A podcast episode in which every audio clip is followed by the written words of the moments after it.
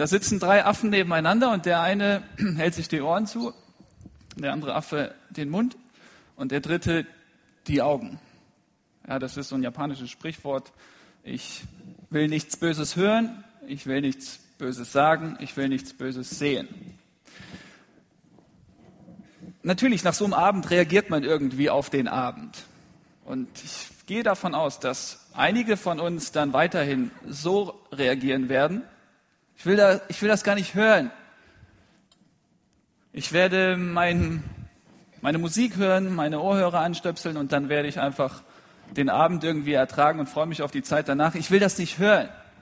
Das, was die Leute nachher im Anbetungsteil, im Lobpreisteil von Jesus erzählen werden, das, was der Prediger über Jesus erzählen wird, möchte ich nicht hören. Ich will nur dabei sein, aber nichts hören. Dann gibt's die anderen, die sagen, ich will das gar nicht sehen. Hier gibt's Leute, die vorne stehen und befreit von ihrem Christsein berichten, von der Vergebung, von dem Neuanfang, von der Wiedergeburt, von dem Leben mit Jesus. Und die sagen, ich will das nicht sehen. Ich will diese Wahrheit nicht sehen. Ich will so leben, wie ich bisher gelebt habe und das möchte ich gar nicht erfahren. Und dann gibt es aber die dritte Gruppe, die heute so reagieren wird. Die werden einfach die Hand auf den Mund legen und sagen, Gott, und so habe ich dich gar nicht gekannt. So habe ich mich, ich habe ich mir, ich hab mir das ganz anders vorgestellt. Ich halte meinen Mund und ziehe den Hut und realisiere und stelle fest, dass du ein großer Gott bist. Wir haben heute einen heftigen Text aus dem zweiten Buch Mose und vielleicht wird mir hier an der einen oder anderen Stelle ein S noch dann rausrutschen. Ja, das hat mich sehr beschäftigt, dieser Text gerade jetzt auch um die Geburt herum. Ähm, wir haben den Text aus 2. Mose 7, 14 bis Kapitel 10, einschließlich 10. Also das ist ziemlich viel Stoff. Holt eure Bibeln raus. Ihr habt sicher auch eine Bibel-App. Runterladen. Zweite Mose aufmachen. Wir haben in unserem Text nämlich fünf Charaktere und da kann man ein bisschen den Überblick verlieren. Und zwar gibt es einmal Gott selbst, die Dreieinigkeit. Gott Vater, Gott Sohn, Gott Heiliger Geist. Gott redet. Dann hat Gott einen Diener, das ist der Mose. Gott gibt ihm Infos weiter. Dann gibt es auf der anderen Seite den Pharao. Der Pharao kriegt Informationen mitgeteilt von Gott. Moses ist sozusagen, Mose ist sozusagen äh, das Telefon, die Verbindung zwischen Gott und Pharao. Ja, er gibt das weiter, was Gott dem Pharao mitzuteilen hat. Aber auch der Pharao hat einen Diener. Das sind Zauberer. Magier, die werden wir auch noch kennenlernen. Und in der Mitte dann die fünfte Figur, das ist das Volk Israel. Das ist das Volk Gottes. Ihr müsst euch das so vorstellen, damals vor 3500 Jahren, da gab es viele Völker, viele Stämme. Und eins davon gehörte Gott selbst. Gott sagt, das sind meine Leute, das sind meine Kinder, das ist mein Volk, ist mein Augapfel. Wer die anfasst, fasst mich an. Ich liebe die, die gehören zu mir. Ich weiß nicht, ob du jetzt auch dann sagen kannst, ja, ich gehöre zu Gott. Wenn jemand mich anfasst, fasst er Gottes Kind an. Wenn jemand dich anfasst, fasst er Gottes Tochter an. Wenn jemand dich anfasst, fasst er Gottes Sohn an, Gottes Kind an. Würdest du sagen, ich bin Gottes Kind, ich gehöre zu Gott?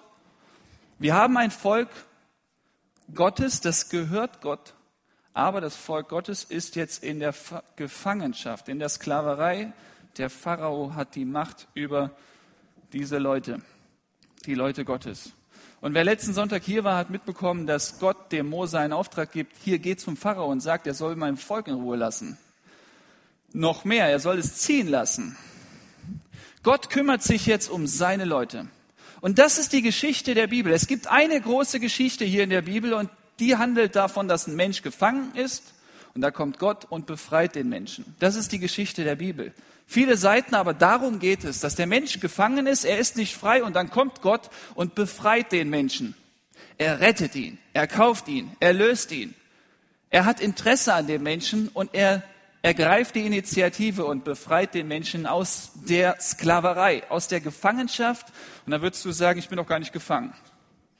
Ich sehe oft morgens um 10 Uhr, wir wohnen direkt am Bach, am Bach geht ein älterer Herr entlang und der jeden, jeden Vormittag, wenn ich dann zu Hause bin und aus dem Fenster schaue, sehe ich den so gegen 10 und beobachte ihn. Er guckt in alle Richtungen dann, nur, nur nicht nach oben und holt dann aus seiner Jeansjacke eine Bierdose, 0,5 und guckt dann nach links, rechts, vorne, aber nicht nach oben und kippt sie weg, kippt die Dose weg. Also, trinkt die. Und das immer. Und er wirkt gar nicht frei auf mich. Wirklich, er schaut sich immer um und dann, dann kommt da jemand und er lässt die Dose verschwinden.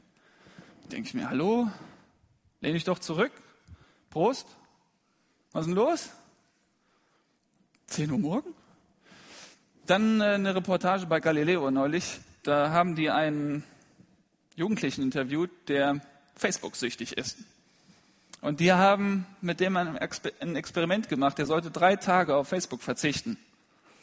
Ja, und dann nach dem dritten Tag, als er wieder durfte, haben die ihn untersucht und das war so, als wenn er Drogen nehmen würde. Glück, Glücksgefühle. Soll, soll er mir sagen, dass er frei ist? Er würde hier sitzen und sagen, ich bin doch nicht süchtig. Gefällt mir. Ich bin doch frei. Ach, ist klar. Erzähl mir bitte nicht, dass du frei bist. Und die Bibel sagt die ganze Zeit, wir Menschen sind, wir haben gesündigt und sind dadurch gefangen. Wir sind nicht wirklich frei. Und hier das Volk Gottes, das Volk Israel ist jetzt ein Bild für dich in der Sklaverei, in der Gefangenschaft. Und Gott möchte dich jetzt befreien. Gott möchte dich wirklich befreien aus dieser, und er nennt es Sündensklaverei. Wie stellt er es an? Wir lesen viel jetzt, deswegen Holt eure Bibel raus nochmal. Darauf sagte der Herr zu Mose, der Pharao ist trotzig. Er weigert sich, das Volk ziehen zu lassen. Kennt ihr so Leute, die so richtig trotzig sind, so starrsinnig, so Sturköpfe sind? Ja, ja, kenne ich, kenne ich. Deine Eltern werden, würden vielleicht über dich sagen, dass du so jemand bist. Ja, die würden jetzt wahrscheinlich sagen, der räumt nie sein Zimmer auf, der macht nie das, was wir wollen, der ist stur. Oder deine Freundin ist stur. Dein Freund ist stur. Du bist stur. Hier haben wir einen, der stockstur ist, der Pharao. Er weigert sich, das Volk ziehen zu lassen. Geh morgen früh zu ihm, wenn er gerade zum Nil hinuntergeht und tritt ihm am Ufer des Flusses entgegen. Nimm den Stock mit, der sich in eine Schlange verwandelt hat. Dann sag zu Pharao, der Herr, der Gott der Hebräer, also der Gott des, seines Volkes, hat mich zu dir geschickt und fordert dich auf, lass mein Volk in die Wüste ziehen, damit es mir dort Opfer darbringen kann. Bis jetzt hast du nicht darauf gehört. Also hier geht es darum, die sind jetzt gerade in der Gefangenschaft unter der Macht des Pharaos und dienen dem Pharao. Die ja, Sklaven dienen. Die müssen zwangsläufig dann da auch dem Herr Pharao dienen. Und Gott setzt sich jetzt für seine Leute ein ein und möchte, dass sie Gott dienen, ihm ein Opfer bringen. Das heißt, auf Dinge verzichten, ihm alles hingeben, ihr ganzes Leben ihm hingeben. Das ist jetzt so der, das Anliegen Gottes.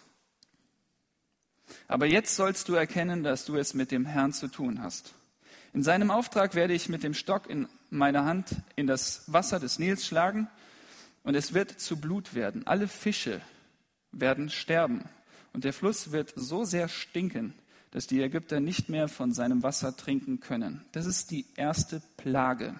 Und es folgen weitere neun Plagen. Letzte Woche hat Markus gesagt, das ist wie so ein Boxkampf, ein Ringkampf. Und das sind jetzt zehn Runden zu überstehen.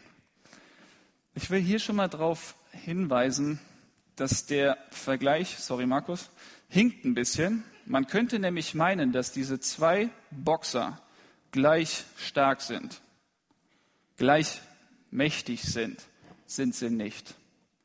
Das ist nämlich Vitali Klitschko und ein Vögelchen. Das ist einfach nicht,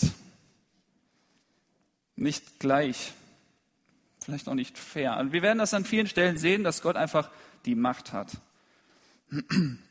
Weiter sagte der Herr zu Mose, Aaron soll seinen Stock ausstrecken über alle Gewässer Ägyptens, über die Flüsse und Kanäle, die Teiche und alle Wasserstellen. Alles Wasser in Ägypten wird dann zu Blut werden, sogar in den Gefäßen aus Holz und Stein. Mose und Aaron taten, was der Herr ihnen befohlen hatte. Vor den Augen des Pharaos und seine Minister erhob Mose seinen Stock und schlug in das Wasser des Nils. Da wurde alles Wasser im Strom in Blut verwandelt. Die Fische starben und das Wasser begann so sehr zu stinken, dass die Ägypter es nicht mehr trinken konnten. Im ganzen Land war das Wasser zu Blut geworden. Aber jetzt betreten die Diener des Pharaos die Bühne. Die ägyptischen Magier brachten mit ihren Zauberkünsten dasselbe fertig. Deshalb blieb der Pharao starrsinnig und ließ das Volk nicht ziehen, genau wie der Herr es vorausgesagt hatte. Wusste Gott, dass sich das so ereignen würde? Aber nochmal diese ägyptischen Magier. Die denken sich, äh, das, was der Mose kann, können wir auch. Und haben auch so zwei Zauberstäbe. Wir werden sehen, dass Moses Stab kein Zauberstab war, es ist der Finger Gottes. Aber hier diese zwei, die ihre Stöcke dann auch benutzen, um irgendwelche Wunder zu tun. Und was machen die? Blöd wie die sind. Äh, die leben in Ägypten. Ja.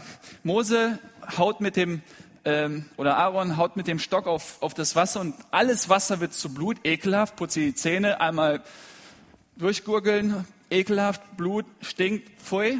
Was machen die zwei Kollegen aus Ägypten? Das können wir auch, machen das restliche Wasser auch noch zu Blut. Pff.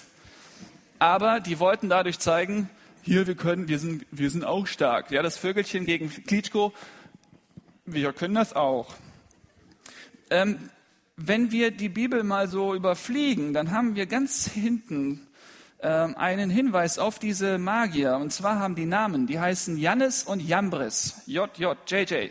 Diese zwei, die kommen hier nämlich auch vor in 2 Timotheus 3, Vers 8. So wie einst die ägyptischen Zauberer Jannes und Jambres sich Mose widersetzten, so widersetzen sich auch diese Irrlehrer der Wahrheit. Es sind Menschen, deren Denken durch und durch verdorben ist und deren Glaube keine Prüfung standhält. Ich hatte gesagt, wir haben ganz links Gott und seinen Diener Mose und dann ganz rechts haben wir den Pharao und der hat auch Diener und das sind, die Bibel beschreibt die als Irrlehrer, das sind falsche Lehrer. Es gibt Menschen, die dann sagen, nee, das, was die beim Satt hier vorne predigen, das stimmt nicht ganz. Also da gibt es noch andere Theorien, das ist nicht so ganz richtig. Also da gibt, das kann man auch anders sehen. Ja, hier Mose ist der Vermittler, der Diener Gottes. Er geht hier vorne auf die Bühne und predigt, wie Markus das letzte Woche auch getan hat. Und ich möchte heute auch im Namen des Herrn zu euch reden.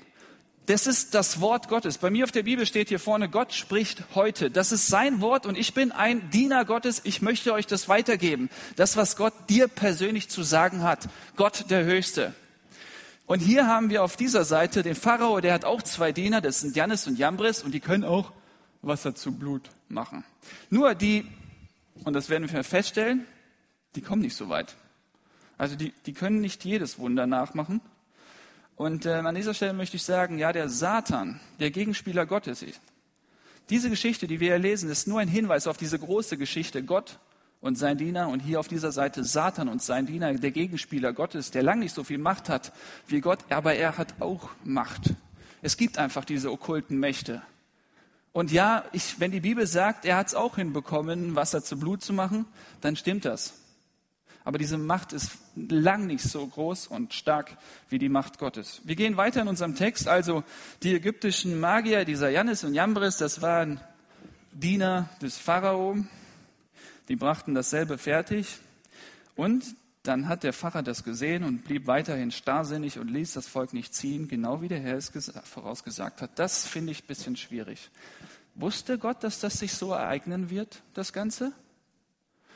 Äh, wir werden heute eine ganz, ganz wichtige Eigenschaft Gottes neu kennenlernen. Denn schlag mal mit mir eine Seite vorher, 2. Mose 4, Vers 21 auf. 2. Mose 4, Vers 21. Noch einmal sprach der Herr zu Mose. Er sagte, wenn du nach Ägypten kommst, dann vollbringe vor dem Pharao die Wunder, zu denen ich dich bevollmächtigt habe. Ich werde ihn so starrsinnig machen, dass er das Volk nicht gehen lässt. Versteht ihr das? Also schon vor den Plagen hat Gott sich vorgenommen, diesen Pharao starrsinnig zu machen, sturköpfig zu machen. Äh, warte mal, ist das gerecht? Halten wir mal diesen Gedanken im Hinterkopf, den wollen wir am Ende nochmal besprechen. Das kommt nämlich hier immer wieder vor, genau wie der Herr es vorausgesagt hatte. Vers 23 in Kapitel 7. Der Pharao ging in seinen Palast zurück und nahm auch dieses, diesen Machterweis des Herrn nicht ernst. Hey Freunde, es gibt diese Reaktion auf Gott, dass man sagt, hier, ich habe ich hab was dagegen.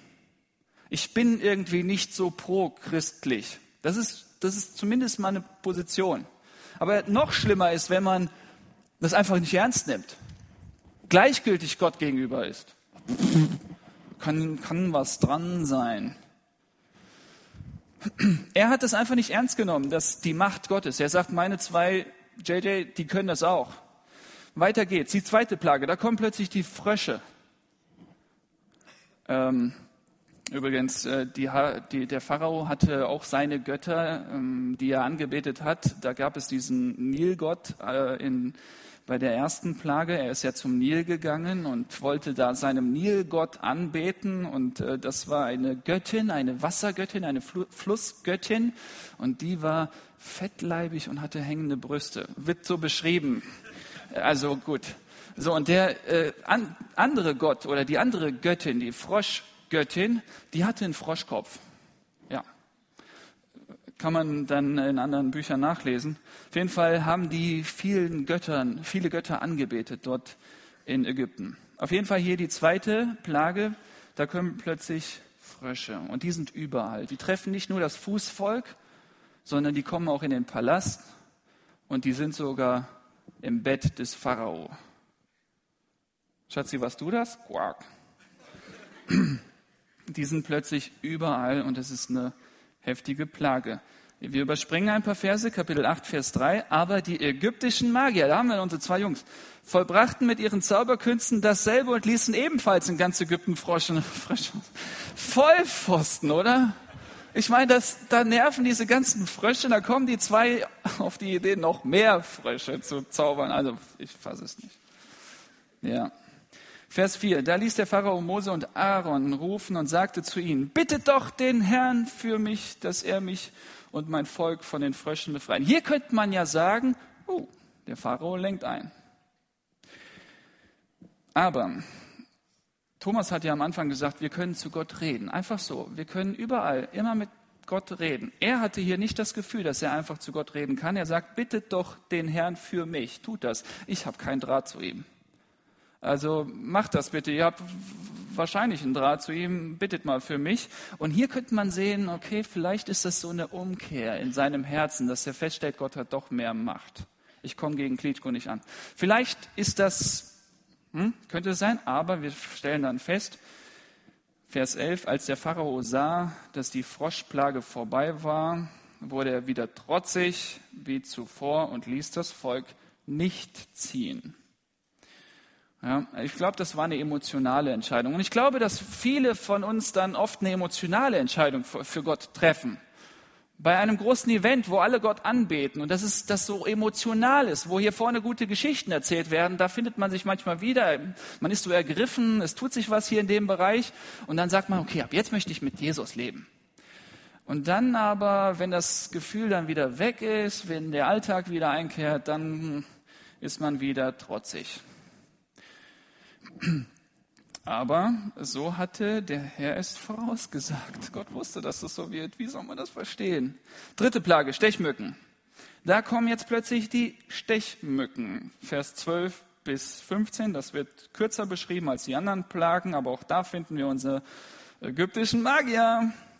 Vers 14, die ägyptischen Magier versuchten mit ihren Zauberkünsten ebenfalls Stechmücken, wie, wie blöd, herzubringen. Das, war, das waren Moskitos oder andere sagen, das waren solche Stechmücken, so klein, dass man die gar nicht sehen konnte und die dann einen wirklich zu fressen hatten. Und die haben einfach, die wollten auch diesen, diese, dieses Kunstwerk, diese Zauberkünste eben, wie formuliere ich das jetzt? Die ägyptischen Magier versuchten mit ihren Zauberkünsten ebenfalls Stechmücken hervorzubringen. Danke. Aber Mose konnte auch nicht reden. Aber sie konnten es nicht. Sie konnten es nicht. Yeah, das Küken kann es plötzlich nicht. Ja, geht nicht. Die konnten es nicht. Da sagten sie zum Pharao, dieser Stock ist Gottes Finger. Hey Leute, Gottes Finger ist nicht zu unterschätzen. Und den Gottes Finger finden wir in Lukas 11 wieder. Da werden Dämonen ausgetrieben und da ist ein Hinweis auf den Finger Gottes. Und Gott kann mit seinem Finger viel mehr bewirken, als du mit deinem ganzen Leben. Er kann mit einem, einem Finger da plötzlich Stechmücken organisieren und die dann wieder verscheuchen. Aber der Pharao blieb starrsinnig und ließ auch jetzt das Volk nicht ziehen, genau wie der Herr es vorausgesagt hatte. Vierte Plage, Ungeziefer. Auch wieder eine kurze Beschreibung. Da ist ein ganz interessanter Hinweis in Vers 18. Nur die Provinz Goshen, in der mein Volk wohnt, werde ich verschonen. Also hat, Gott hat sein Volk dann verschont. Nur die Ägypter haben dann plötzlich die Ungeziefer gehabt. Das ist auch sehr interessant. Es ist ein Wunder, wie er das gemacht hat, dass er plötzlich, dass er da die, seine Leute verschont hat. Und dann aber ein ganz starker Hinweis, daran sollst du erkennen, dass ich, der Herr, in deinem Land meine Macht zeige. Gott ist mächtig und er hat die Macht auch über feindliches Gebiet. Ja, er kann, er hat auch Macht über das Land der Ägypter, dass, dass die dann die Macht Gottes auch in ihrem Land sehen. Ja, Gott hat auch die Macht über das ganze Gebiet Ägypten.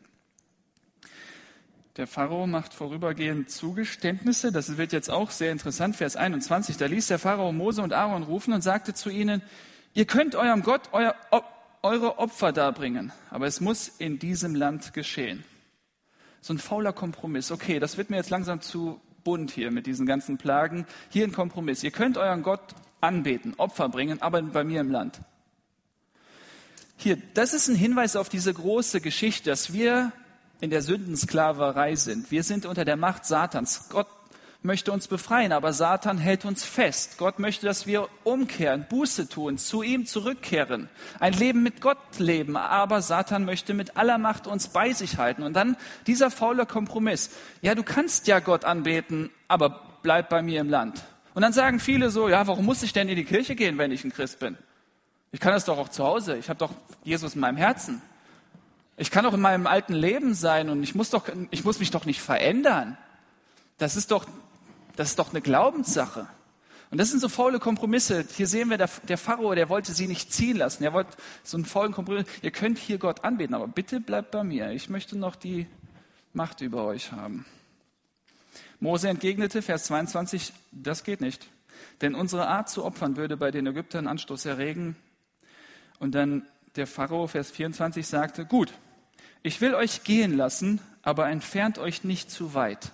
Merkt ihr, wie der Pharao alles dran setzt, dass das Volk nicht ziehen, äh, nicht, wie ziehen? Ja, er wollte sein Volk bei sich behalten. Ja, genau. Und so ist Satan auch an dir dran. Er möchte nicht, dass du gehst. Ja,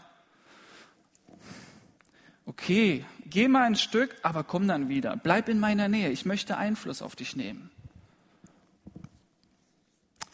Vers 28, aber der Pharao wurde wieder trotzig und ließ das Volk auch dieses Mal nicht ziehen. Man hatte so das Gefühl, er hat hier schon, er gesteht schon ein, dass er gegen Gott nicht ankommt und dann befreit Gott das Land von den Ungeziefer und dann wird er wieder trotzig und lässt sein Volk, Gottes Volk nicht ziehen. Fünfte Plage, die Viehpest. Da lesen wir denn dann auch in Vers 7. Dennoch blieb er trotzig und ließ das Volk nicht ziehen. Sechste Plage, die Geschwüre. Da kommen unsere Freunde wieder. Vers 11, die ägyptischen Magier, Jannes und Jambres. Auch die ägyptischen Magier wurden von den Geschwüren nicht verschont und konnten Mose nicht gegenübertreten. K.O die konnten jetzt nicht mehr antreten. Vers 12, aber der Herr machte den Pharao so starrsinnig, dass er auch diesmal das Volk nicht ziehen ließ, genau wie der Herr es Mose im Voraus angekündigt hatte. Dann kommt wieder eine heftige Plage, und zwar die siebte Plage. Ein Hagelsturm. Vers 14b oder 14. Wenn du auch diesmal nicht hörst, lasse ich eine so schwere Plage über dich, deine Minister und dein Volk hereinbrechen, dass du endlich erkennen musst, niemand in der ganzen Welt kann es mit mir aufnehmen. Ich hätte schon lange meine Hand ausstrecken und dich und dein Volk mit solchen vernichten können. Aber ich habe dich noch am Leben gelassen, um dir meine Macht zu zeigen und meinen Namen in der ganzen Welt bekannt zu machen. Heftig, oder? Ich meine, den Eindruck hat man ja auch, wenn man sich diese neuen Plagen anschaut, dann denkt man, warum, warum kämpft Gott gegen ihn? Er könnte ja mit seinem Finger nur schnipsen. Hatten wir auch letzte Woche gehört. Aber er tut das nicht. Warum? Er beschreibt das hier. Sein großes Ziel ist, dass er groß rauskommt, dass sein Name groß rauskommt, dass sein Name erhöht wird. Das ist das Ziel, dass Gottes Macht hier deutlich wird. Vers 20. Einige Minister der, des Pharaos nahmen die Ankündigung des Herrn ernst und brachten ihre Hirten und ihr Vieh in Sicherheit. Andere aber kümmerten sich nicht darum und ließen ihre Herden draußen auf dem Feld. Hier geht es darum, nehme ich Gott ernst oder nicht? Ja? Ist meine Reaktion jetzt so, ich, halt, ich lege meine Hand auf den Mund und nehme ihn einfach ernst? Gott, ich bekenne, dass du alle Macht hast? Oder ich nehme ihn einfach nicht ernst und ich gehe nach dieser Veranstaltung und sage, pff, wer ist Gott? Vers 27.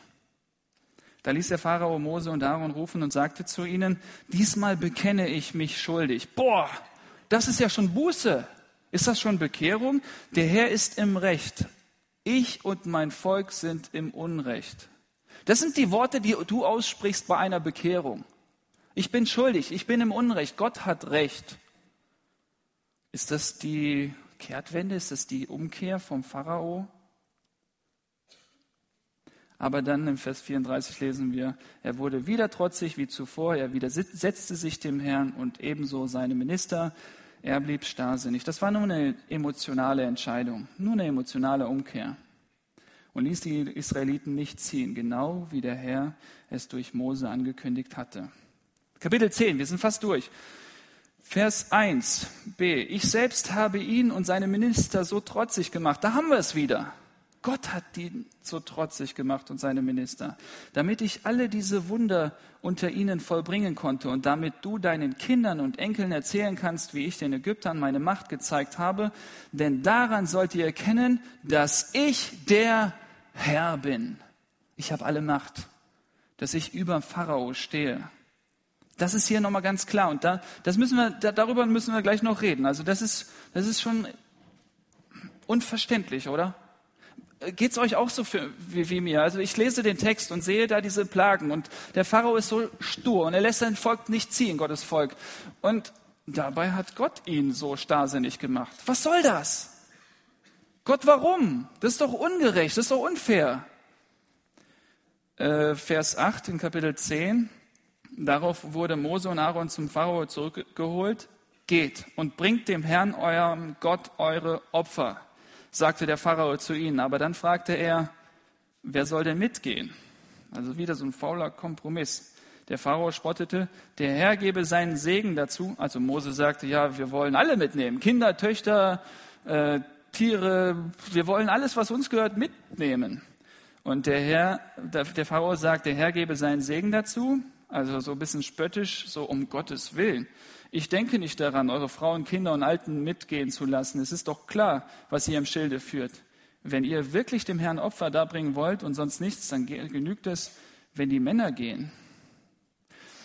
Das Volk Gottes ist ein Ganzes.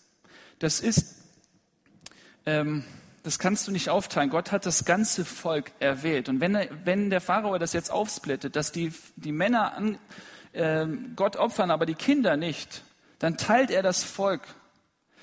Und das ist ein Bild dafür, dass wir oft versuchen, unsere, uns selbst irgendwie zu teilen. Ja, dass eine, eine Seite in uns sagt, ja, wir wollen mit Gott gehen, aber die andere, ich will noch in meinem alten Leben bleiben.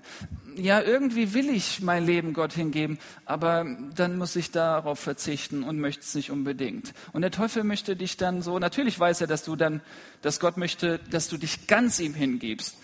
Aber du bist dann so zerrissen und weißt nicht ganz genau, soll ich jetzt oder soll ich nicht? Aber Mose sagt, nee, wir gehen als ganzes Volk.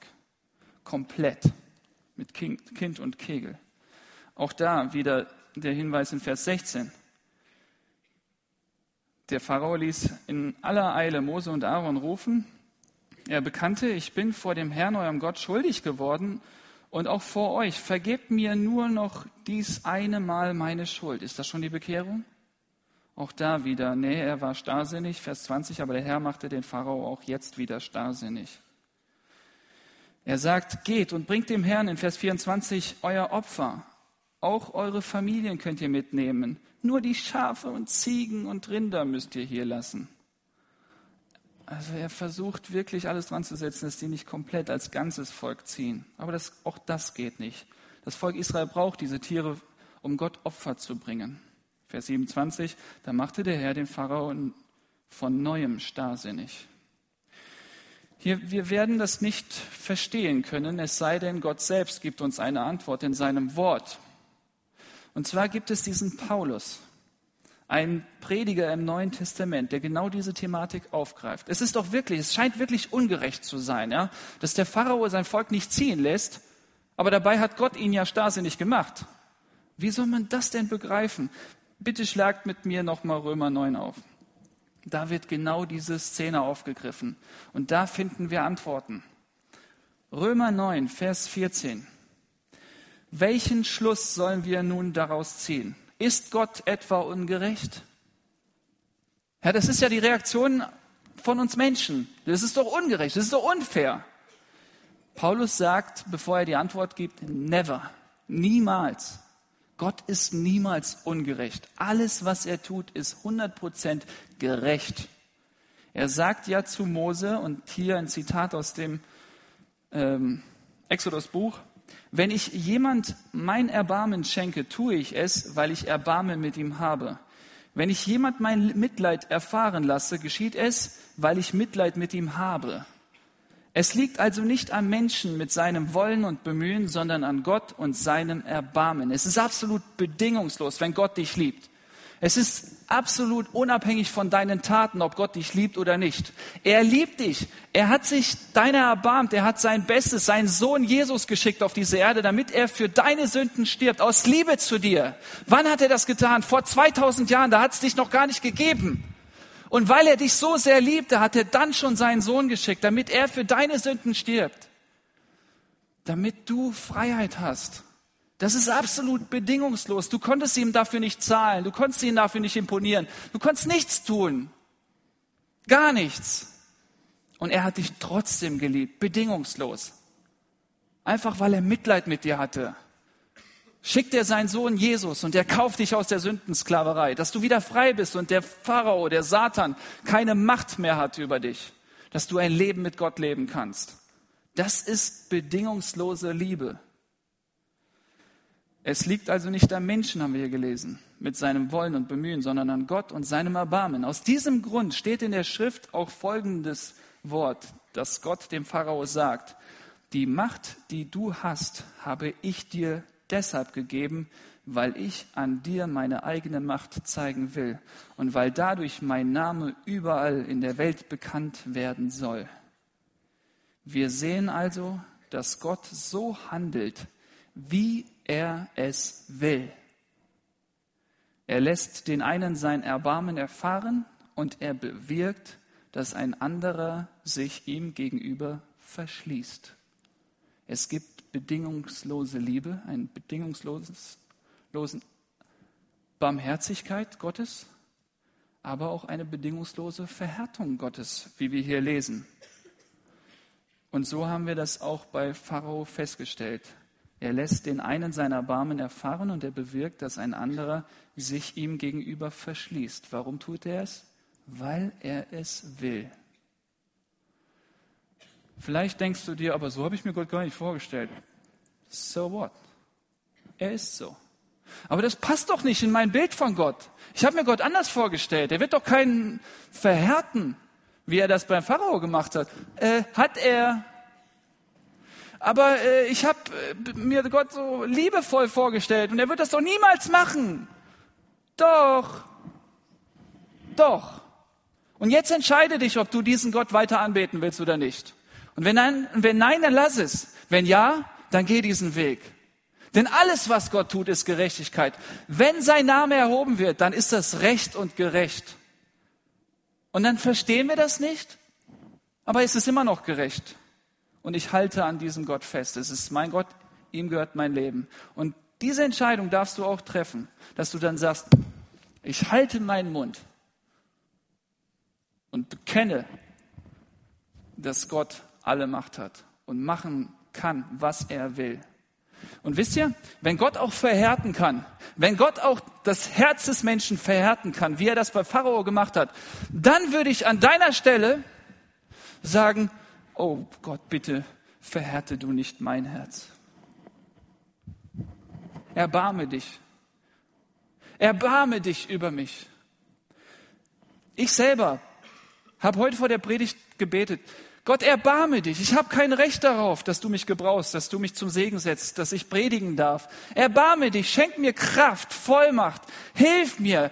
Du musst es nicht, aber du kannst. Das ist bedingungslos. Und gleichzeitig ist mein Gebet, Gott, bewahre mich davor, dass mein Herz hart wird dir gegenüber. Bewahre mich davor, dass ich dich ablehne.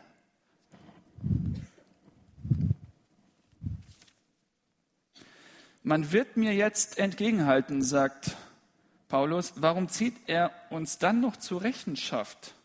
Dem, was er beschlossen hat, kann sich ja doch niemand widersetzen. So? Was bildest du dir überhaupt ein? Du bist ein Mensch und willst anfangen, mit Gott zu streiten. Du bist ein Küken und willst mit Klitschko in den Ring steigen. Sagt etwa ein Gefäß zu dem, der es geformt hat, warum hast du mich so gemacht, wie ich bin? hat der Töpfer nicht das Recht, über den Ton zu verfügen und aus ein und derselben Masse zwei verschiedene Gefäße zu machen? Eines für einen ehrenvollen Zweck und eines für einen weniger ehrenvollen Zweck? Ich will den Sack zumachen. Es gibt Leute, die sagen, hey, das will ich gar nicht hören. Ich glaube an einen lieben, netten Gott, der schon alle in den Himmel führen wird. Hör auf damit. Gott wird doch nicht mein Herz verhärten. Die anderen sagen, hier, ich will das gar nicht sehen. Ich will, ich will die Wahrheit gar nicht sehen. Ich werde so weiterleben, wie ich will. Irgendwie werde ich schon in den Himmel rutschen. Und dann gibt es aber die dritte Kategorie und das ist mein Gebet. Ich habe heute gebetet, Herr, die Zuhörer, schenk ihnen ein offenes Herz, ein weiches Herz. Erbarme du dich über die Zuhörer. Bewahr du sie vor diesem harten Herz. Bitte hilf, dass sie das aufnehmen. Bitte hilf, dass sie erkennen, dass du alle Macht hast und auf die Knie gehen und sagen, ich bekenne, dass du der Herr bist. Ich möchte noch beten.